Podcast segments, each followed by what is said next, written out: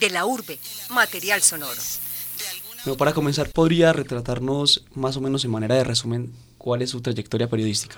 El mayor resumen posible, porque siempre son añitos de vida en el periodismo. Empecé con un periódico en la Universidad de Antioquia, en el Liceo de la Universidad de Antioquia. Dos desaparecieron, por lo que desaparecen todos los periódicos estudiantiles y juveniles, que es la financiación. Luego pasé a... Eh, me publicaban artículos en el colombiano el doctor Fernando Gómez Martínez. De ahí pasé al radio periódico Clarín, donde estuve buena y maravillosa parte de, mi vida. Pasé a la secretaría privada del ministro del Trabajo.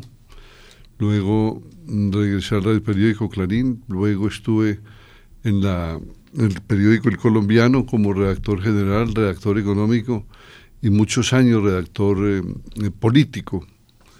Posteriormente estuve con él acompañando a los doctores William Jaramillo Gómez y Juan Gómez Martínez en la Dirección de Comunicaciones de la Alcaldía, al doctor Juan Gómez, eh, perdón, también al doctor Sergio Naranjo, al doctor Juan Gómez en la gobernación del departamento y en la, Asamblea Nacional Constituyente. En la actualidad eh, estoy, ah, también he sido representante de la Cámara, tuve ese privilegio y en la actualidad llevo 19 años para 20 dirigiendo en mi propio programa que se llama Tertulia eh, a través de emisora Claridad en todo el ar. Bueno, y a propósito de Tertulia... Ah, le agrego, por, para que no me... He sido director de Radio Suceso RCN, de Caracol Noticias, de Noticias en Super y otros noticieros aislados que tuvimos.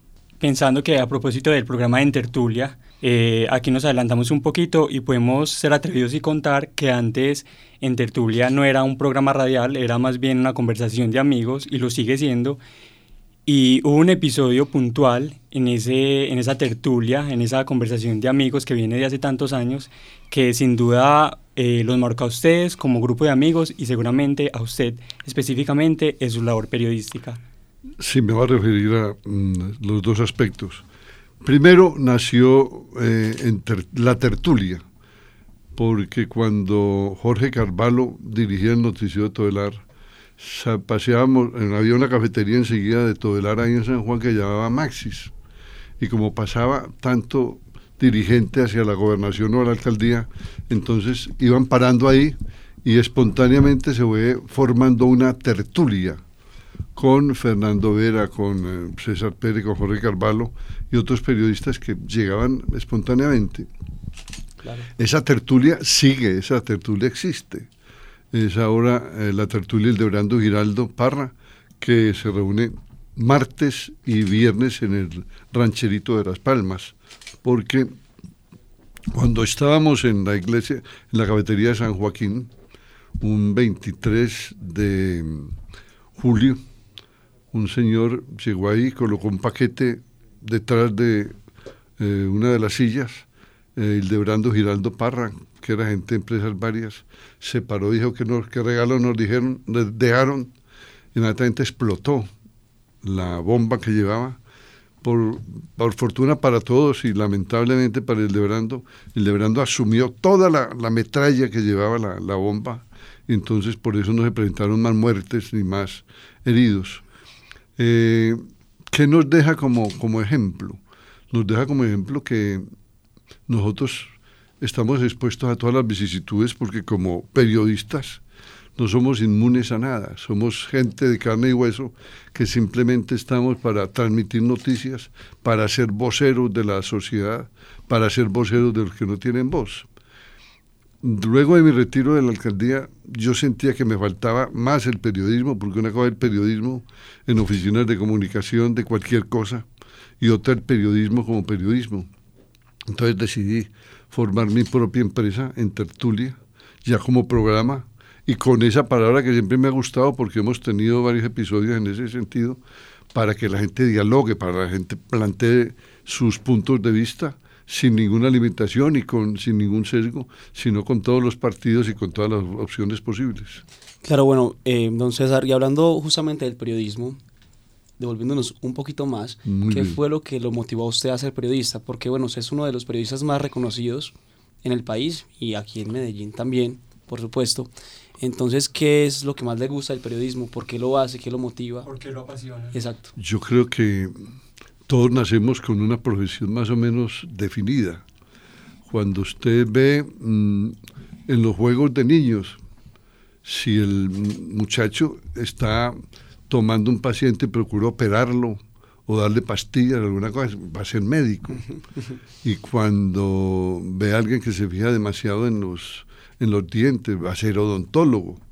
Y así uno tiene su propia vocación y mira lo que, lo que le agrada, porque lamentablemente a veces o modernamente se emplea mucho es decir cuál es la profesión más rentable. Y yo creo que es la peor escogencia que se hace, porque la vida es no solo de rentabilidad, sino de goce en la vida. Y si uno va a estar en un programa o en una actividad que no le gusta, por más plata que gane, está perdiendo mucha plata porque está perdiendo alegría y satisfacciones en la vida. Entonces yo nací periodista, creo que nací periodista y espero morir como periodista. Qué bonito. Bueno, aquí queríamos, eh, hablando de esa pasión del oficio periodístico y enlazándolo con lo que es Todelar, eh, una gran escuela de periodistas, una, una gran escuela para este oficio. Y tradicional. Queríamos saber eh, qué significado tiene para usted como periodista, como un miembro de esa historia del periodismo antioqueño, esta cadena radial. Mire, yo mm, la mayor parte de mi vida también le he pasado en Todelar y tuve oportunidad de trabajar, no solo, y como trabajo actualmente, no solo en Medellín, sino que trabajé en Bogotá, enseguida les mm, hago un análisis de ese aspecto, y también trabajé en Cali. Trabajé en Cali porque mm, el, señor, el maestro de maestros en ese momento, Alberto Acosta, decidió abandonar todo el AR y lo llamaron de RCN. Y Alberto Acosta se llevó todo lo que había en, el noticiero. Se llevó buena parte de los periodistas, se llevó eh, la secretaria, se llevó todo. Y me llamaron de Cali, el don Bernardo Tobón, me dijo, ¿se quiere venir a, dirigir el noticiero todo el AR? Le dije, con una condición.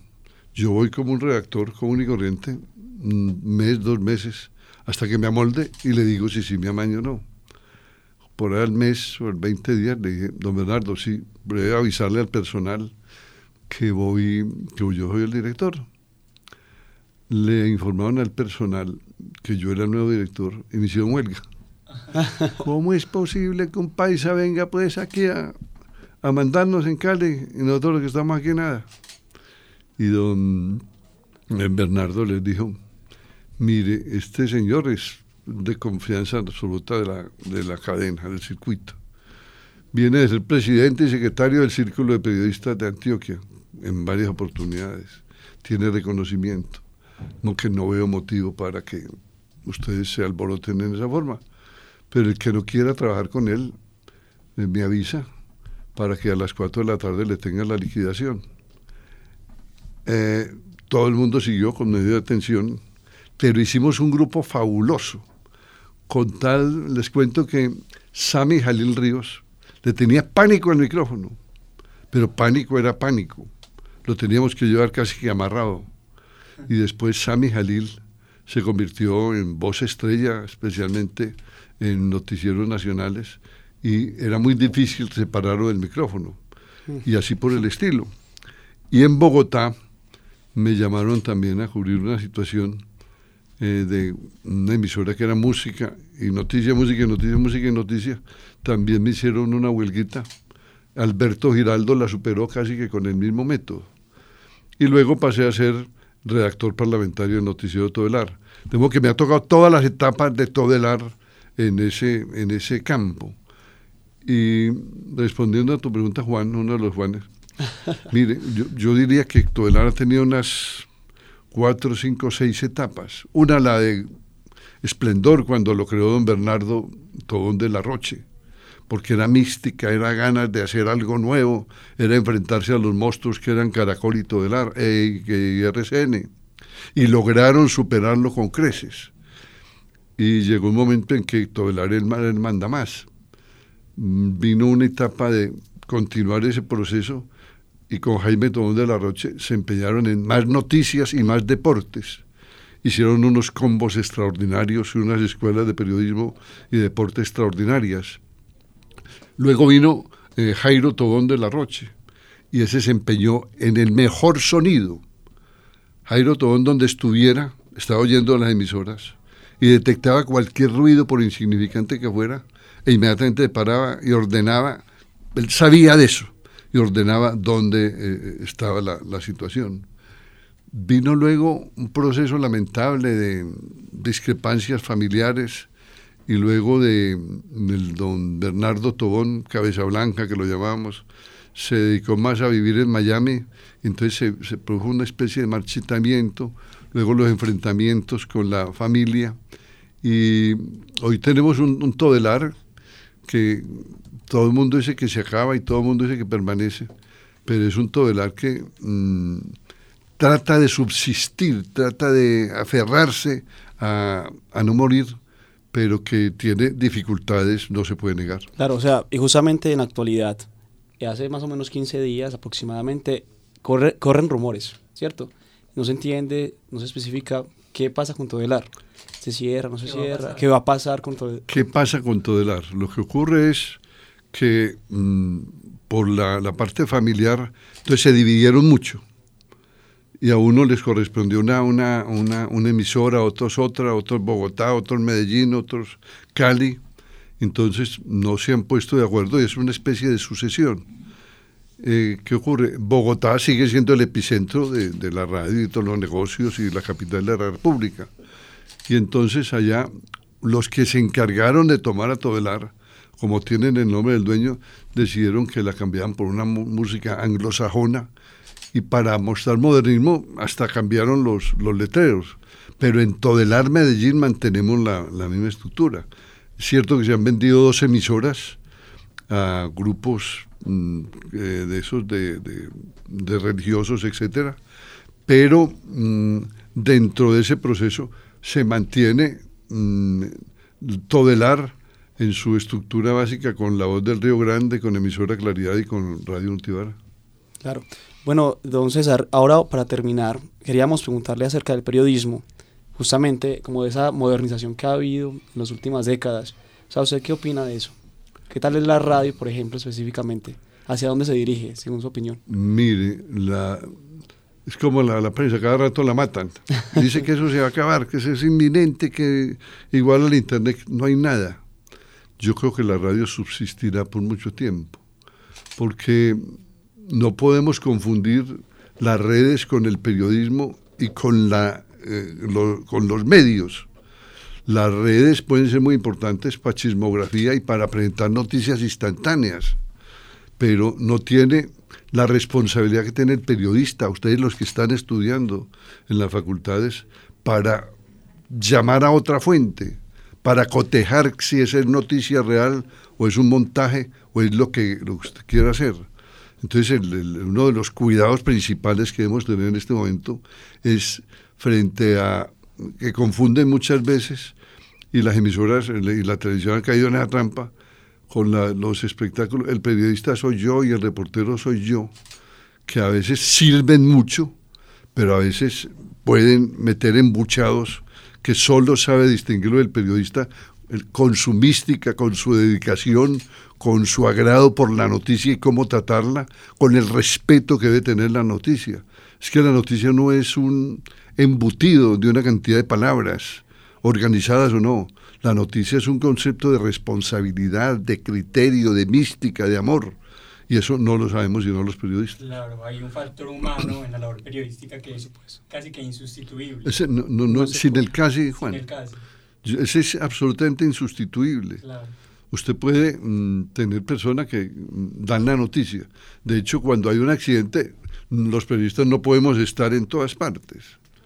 Pero recibimos las noticias y empezamos a hacer una serie de elucubraciones, qué pasó, cómo pasó, y ya al llegar al hecho tenemos armada una historia para poderla contar periodísticamente y para poder interrogar a los testigos y para poder entregarla al público. Sí, ya, y ya para terminar, ahora, ahora sí, yo quería que nos diera una recomendación a esta nueva generación de periodistas que llega a enfrentarse con todo eso.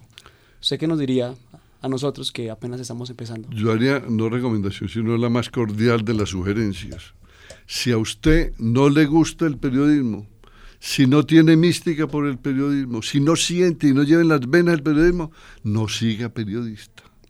Porque el problema de muchos periodistas que están en las facultades es que piensan que salen con su título, que es uno se siente la emoción, siente la emoción con el título, pero piensan que al otro día son mínimos jefes de redacción o directores del medio o presentadoras de televisión o editorialistas del periódico. Para llegar a ser buen periodista hay que tener muchos sufrimientos, muchas dificultades. Por eso dicen carga ladrillos, cargar ladrillos, molerse las manos, los sesos, todo lo posible para poder llegar donde han, eh, llegado muchos. Pero no es una tarea de la noche a la mañana. No es que el título dé eh, la posibilidad de ser director inmediatamente. Uno de los eh, mayores recomendaciones está en contacto con los medios. Cuando ustedes estén en la universidad, participen mucho en ruedas de prensa, en contactos con los medios, en tener amigos, en que sientan lo que es el calor de la noticia, lo que es vivir un programa de estos, lo que es estar en un momento de crisis en un radio periódico o en un, la reacción de un periódico y las llamadas que tiene que atender, la forma como tiene que buscar las fuentes, todo eso hace parte del aprendizaje. No es fácil ser periodista. Goza uno mucho con los sufrimientos si tiene mística, pero si no tiene mística se desconsuela con la primera agua, tira la puerta y además deja una estela de fracaso en la vida que no es conveniente. Listo, muchas gracias por su compañía. De verdad que agradecemos mucho su presencia. Esta fue eh, la entrevista con César Pérez Berrío y este es el sistema informativo de la URBE. Muchas gracias, queridos oyentes. Hasta la próxima.